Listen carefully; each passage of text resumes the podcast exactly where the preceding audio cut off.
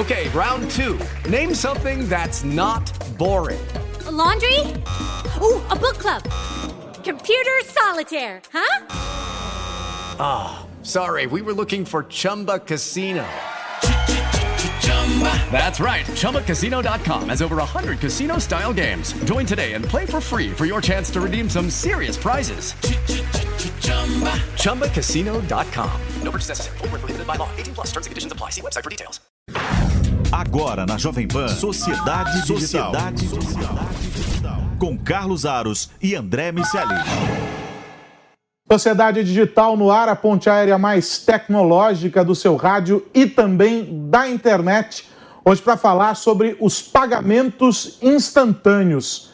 Pois é, uma revolução que já acontece em vários países, que chegou ao Brasil no ano passado com o Pix. E agora os números mostram que o consumidor, eu, você, todos nós, estamos adotando os pagamentos instantâneos de uma maneira muito rápida. E isso é extremamente positivo. Faz parte aí de um ambiente de digitalização do consumo. A gente vai falar sobre isso hoje. Vamos discutir também as evoluções que estão acontecendo no ambiente virtual e como o Zoom está sendo um protagonista importante dessa trajetória. Dois assuntos para discutir, claro, com o meu parceiro André Miceli, direto do Rio de Janeiro. Tudo bem, meu velho? Tudo bem, meu amigo. É, é, é isso, né? A tecnologia cola quando ajuda a gente a ganhar tempo ou a matar tempo. É, quando a gente brinca e se diverte com ela, ali os time killers, ou nesses dois casos, quando mudam completamente a nossa vida para melhor. E tá na hora da gente falar sobre isso. Mas você sabe que é interessante, porque o que eu vi de gente receosa é, com a história do Pix, e aí não, não de maneira uh, injustificada, porque se a gente for levar em consideração que uh, a história da bancarização, não só no Brasil, mas no mundo todo, se dá uh, pela oferta de serviços que custam muito caro para o consumidor e para o um retorno que às vezes não é tão eficiente quanto ele imaginaria ou gostaria que fosse, é, não é de estranhar que as pessoas estivessem reticentes. Especialmente porque a gente trata disso sempre aqui, uh, existe uma, uma, uma preocupação natural das pessoas é, com tudo aquilo que envolve dinheiro. E principalmente no ambiente desconhecido. Quando a gente colocou lá os aplicativos uh, dos bancos nos no, no, no celulares, também foi esse processo. Tem uma descoberta, tem uma evolução. Mas aí eu fiquei curioso, achei curioso esse, esse relatório da ACI World Wild, que é o Prime Time for Real Time, uh, que mostrou aí uh, o crescimento, né, esse uh, volume de pagamentos em tempo real. 48 países foram monitorados, André Miceli. Crescimento de 41% no número de transações globais em 2020. E o número de transações em 2020, o número total, 70 bilhões e alguns quebrados. 20 bilhões a mais do que em 2019. É um crescimento muito importante. Não podemos nunca desconsiderar o fator pandemia. Mas sem dúvida nenhuma, a gente teve aí uma evolução, esse gráfico tá bonito, né? Esse gráfico tá bonito. Ele mostra uh, o ranking de utilização uh, da tecnologia. Os países asiáticos eles estão liderando esse ranking, mas surpreendentemente o Brasil já parece muito bem posicionado em oitavo lugar. A gente espera um crescimento composto de 25% ao ano até 2025, o que, se a gente levar em consideração o tamanho do Brasil e a quantidade de transações que normalmente a gente já faz, significa que a gente vai assumir um papel ainda mais relevante. O sistema bancário brasileiro é tradicionalmente um sistema bancário muito avançado em termos de tecnologia, porque a gente teve que conviver por muito tempo com troca de moedas, inflação alta e toda aquela confusão que a gente sempre se meteu na, nossa economia e nos nossos governos. Isso obrigou os departamentos de tecnologia dos bancos a serem muito rápidos, ágeis e flexíveis no processo de adoção de tecnologia. Uma transferência bancária dentro do Brasil, ela demora muito menos tempo do que em outros países já há décadas. E agora ela é instantânea no mundo inteiro. Então, a gente deve ver essa adoção em massa no Brasil. O brasileiro já é um, um povo afeito ao uso de tecnologia já está acostumado à tecnologia no sistema bancário. Por mais que haja uma resistência e um medo natural ao novo, eu não imagino que isso vá ser impeditivo para a utilização desses novos recursos. E, e, é interessante o, observar a lista dos primeiros países aí nessa, nessa no topo, né? Os, os, que estão no topo dessa lista. Primeiro vem Índia, depois China, Coreia do Sul, Aí a minha pergunta é, eu paro nos três primeiros, e a minha pergunta é, alguma surpresa? Nenhuma, né? Nenhuma. Depois vem a Tailândia e o Reino Unido. Esses são os cinco primeiros. O Brasil, de maneira surpreendente, é, em função da, da jovialidade do nosso PIX, é o oitavo país nessa lista. Mas aí tem uma, uma razão também.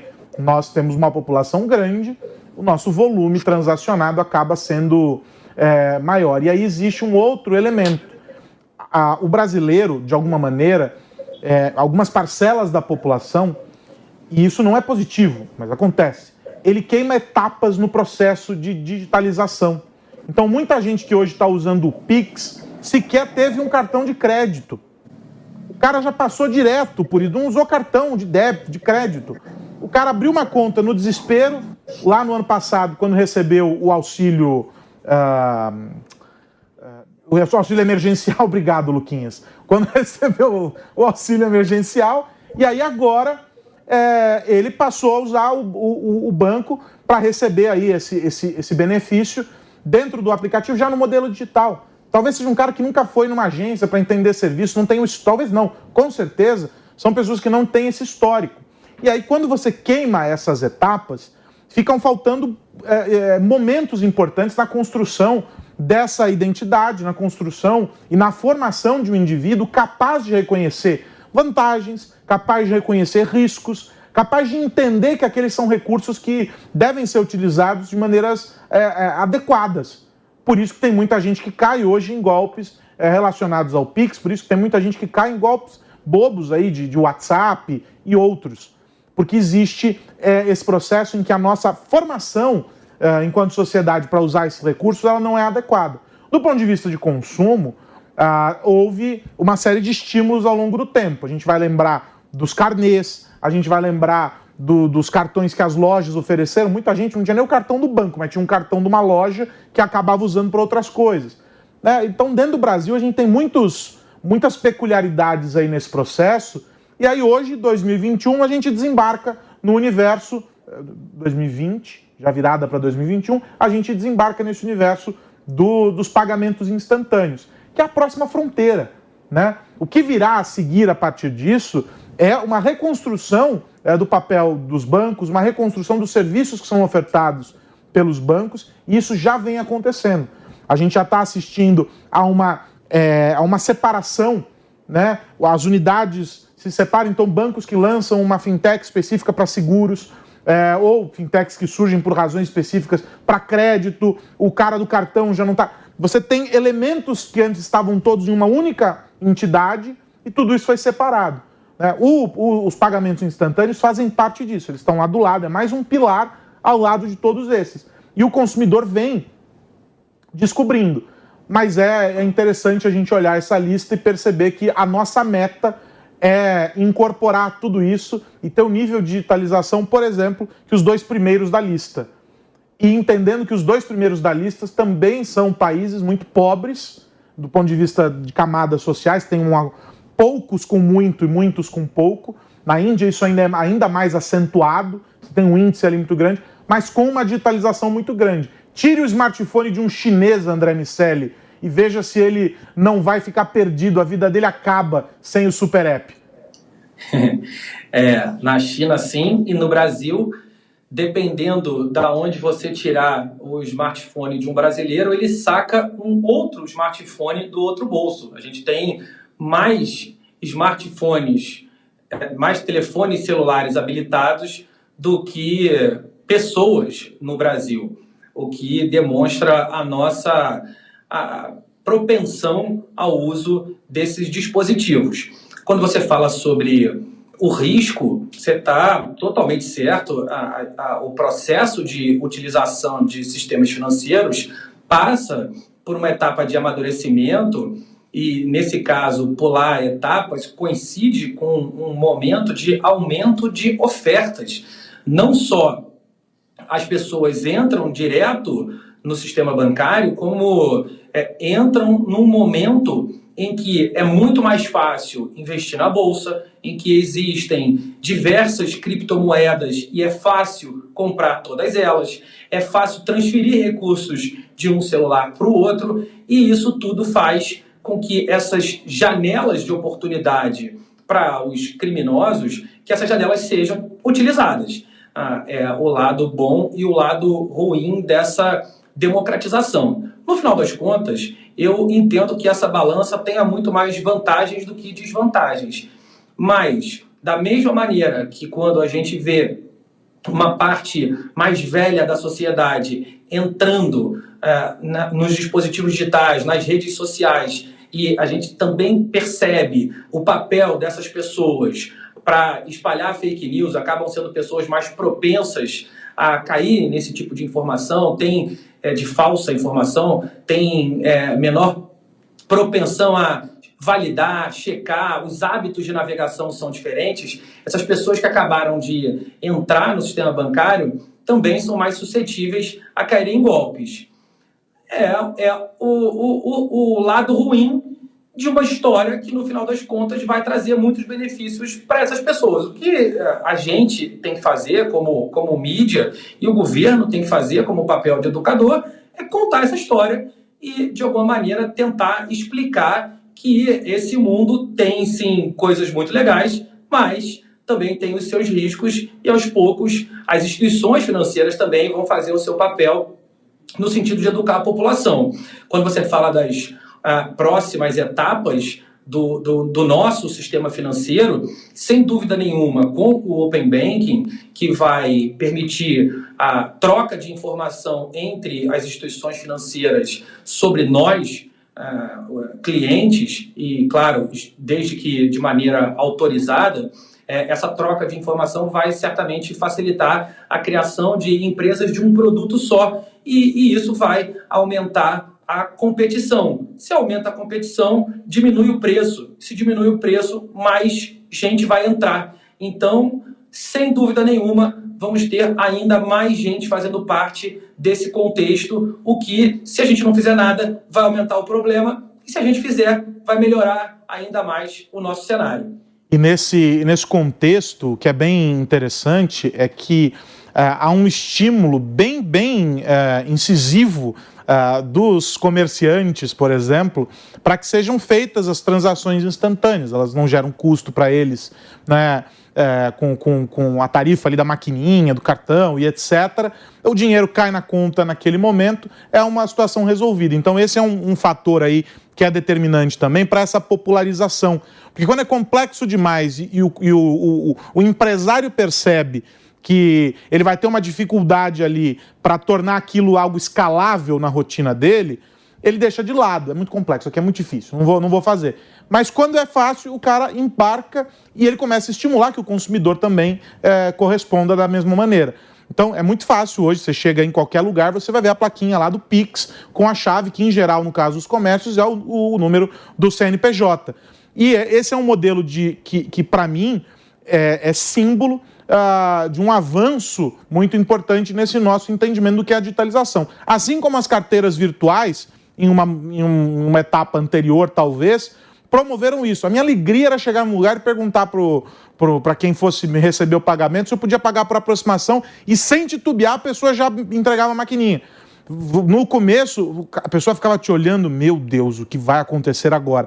Então é um processo de aprendizado. Com o Pix foi muito mais rápido. Por quê? Porque não tem fricção, não tem atrito, vai rápido, funciona e resolve para os dois lados.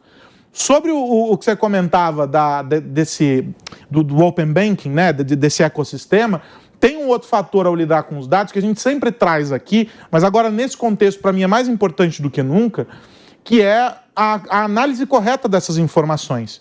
Porque não basta que as empresas tenham informações sobre os consumidores, e o Open Banking vai permitir isso de uma maneira é, muito criteriosa, porque você disse no começo, eu, eu é, e eu concordo plenamente, o, o, o, sistema financeiro é muito bem organizado, sabe que lida com informações sensíveis e se prepara para esses momentos de virada, de guinada tecnológica. Então, é, vai ser utilizado com critério e eles vão e eles têm punições rígidas é, para os casos em que há violações. Então, vai funcionar o compartilhamento de dados com autorização do consumidor e etc.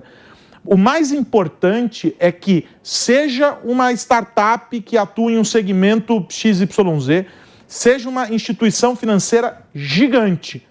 O mais importante é que se utilize todo o recurso possível para otimizar a experiência desse consumidor. Porque não basta você dizer que você vai entregar um produto super legal, que custa menos do que a média do mercado, que é perfeito para a pessoa, só que você não entende o que essas pessoas querem, você não consegue entregar a verdadeira experiência para esse consumidor.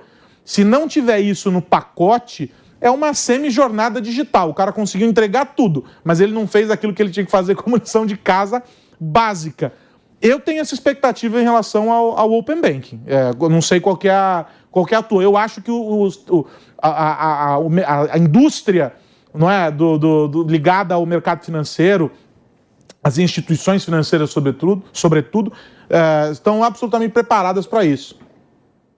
Eu também. Eu, eu vejo com muito bons olhos, sou absolutamente otimista. Uh, o ecossistema de startups do Brasil ele tem florescido muito com a desvalorização do real tem sido cada vez mais fácil para as empresas brasileiras captarem recursos no exterior. Isso deve aumentar o investimento que a gente vai receber de, de fundos, de family offices e de equities que gringos. Eles devem chegar no Brasil com mais intensidade.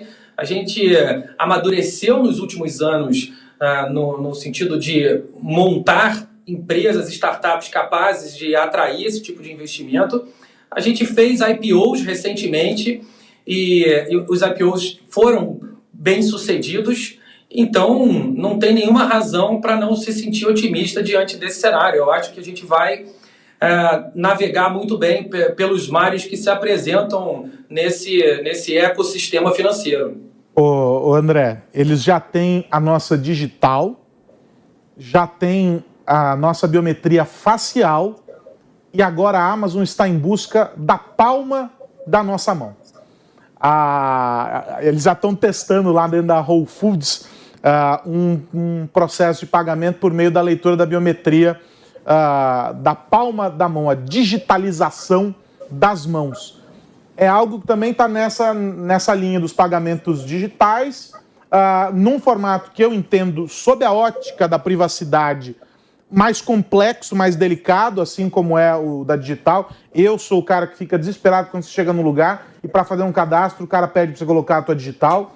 Uh, mas é, a Amazon entende que houve um crescimento e uma demanda natural por causa da pandemia para os pagamentos sem contato a gente já sabe que a, o, o universo contactless é uma realidade.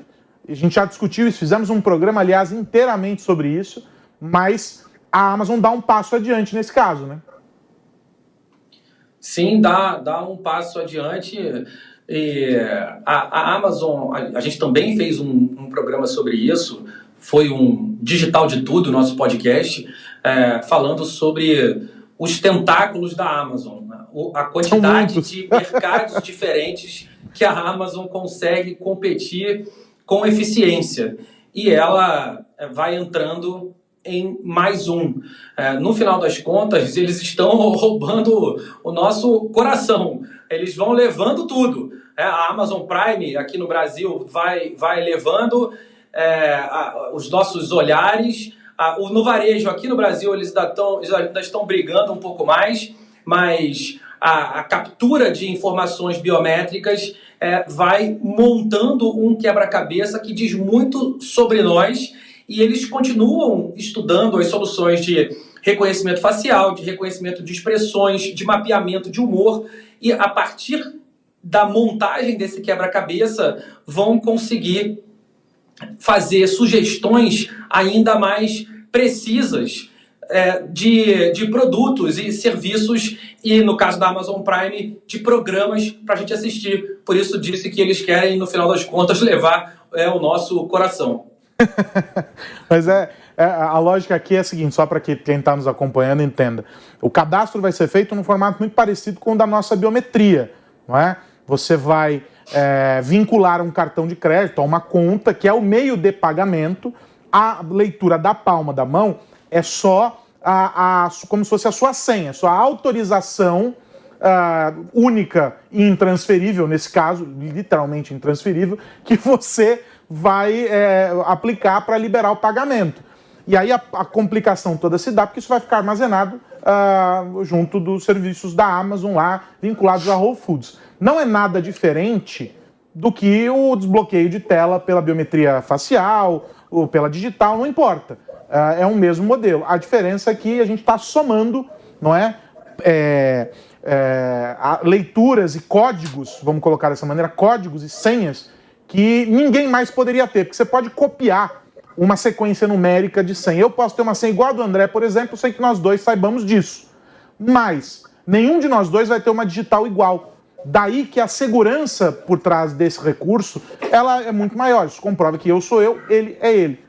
À medida em que a gente começa a entregar todos esses elementos, a leitura da retina, até a voz, é, para essas plataformas, é uma discussão muito importante sobre privacidade e sobre como esses tentáculos e aí eu diria que pelo menos metade dos tentáculos de toda e qualquer empresa está voltada para a coleta de informações pessoais, é, a gente está entregando tudo para eles. Então daí é que existe esse, é, essa discussão. Ô André, quero virar a página rapidinho para falar do Zoom, cara, porque é, também informação dessa semana, receberam aí, uh, uh, uh, divulgaram a informação de um fundo de 100 milhões de dólares para investir em projetos é, para aumentar a experiência da plataforma. Eles vão, enfim, tentar é, mostrar que o Zoom ele vai muito além daquilo que se mostrou nesse período inicial aqui da pandemia. Ele está operando aí junto com, com uh, empresas, oferecendo uma série de, de, de, de, de kits para desenvolvedores, oferecendo soluções para integração com outras plataformas. O Zoom se tornou uma big tech, por assim dizer, uh, no modelo de operar. Ele não é mais uma empresa com um foco ali muito específico. Uh, é uma transformação profunda e, e, pela leitura deles, não fariam esse movimento se não entendessem que o futuro não de, no futuro não deveremos abandonar as videoconferências como parte importante da nossa rotina, né? Verdade. O Eric Yuan, CEO do, do Zoom, ele tem uma leitura muito precisa do que está acontecendo, está é, tá absolutamente ciente do cansaço das telas, estamos todos estafados de passar o dia inteiro nos vendo e interagindo somente através das telas. E aí a grande sacada é transformar o Zoom numa plataforma.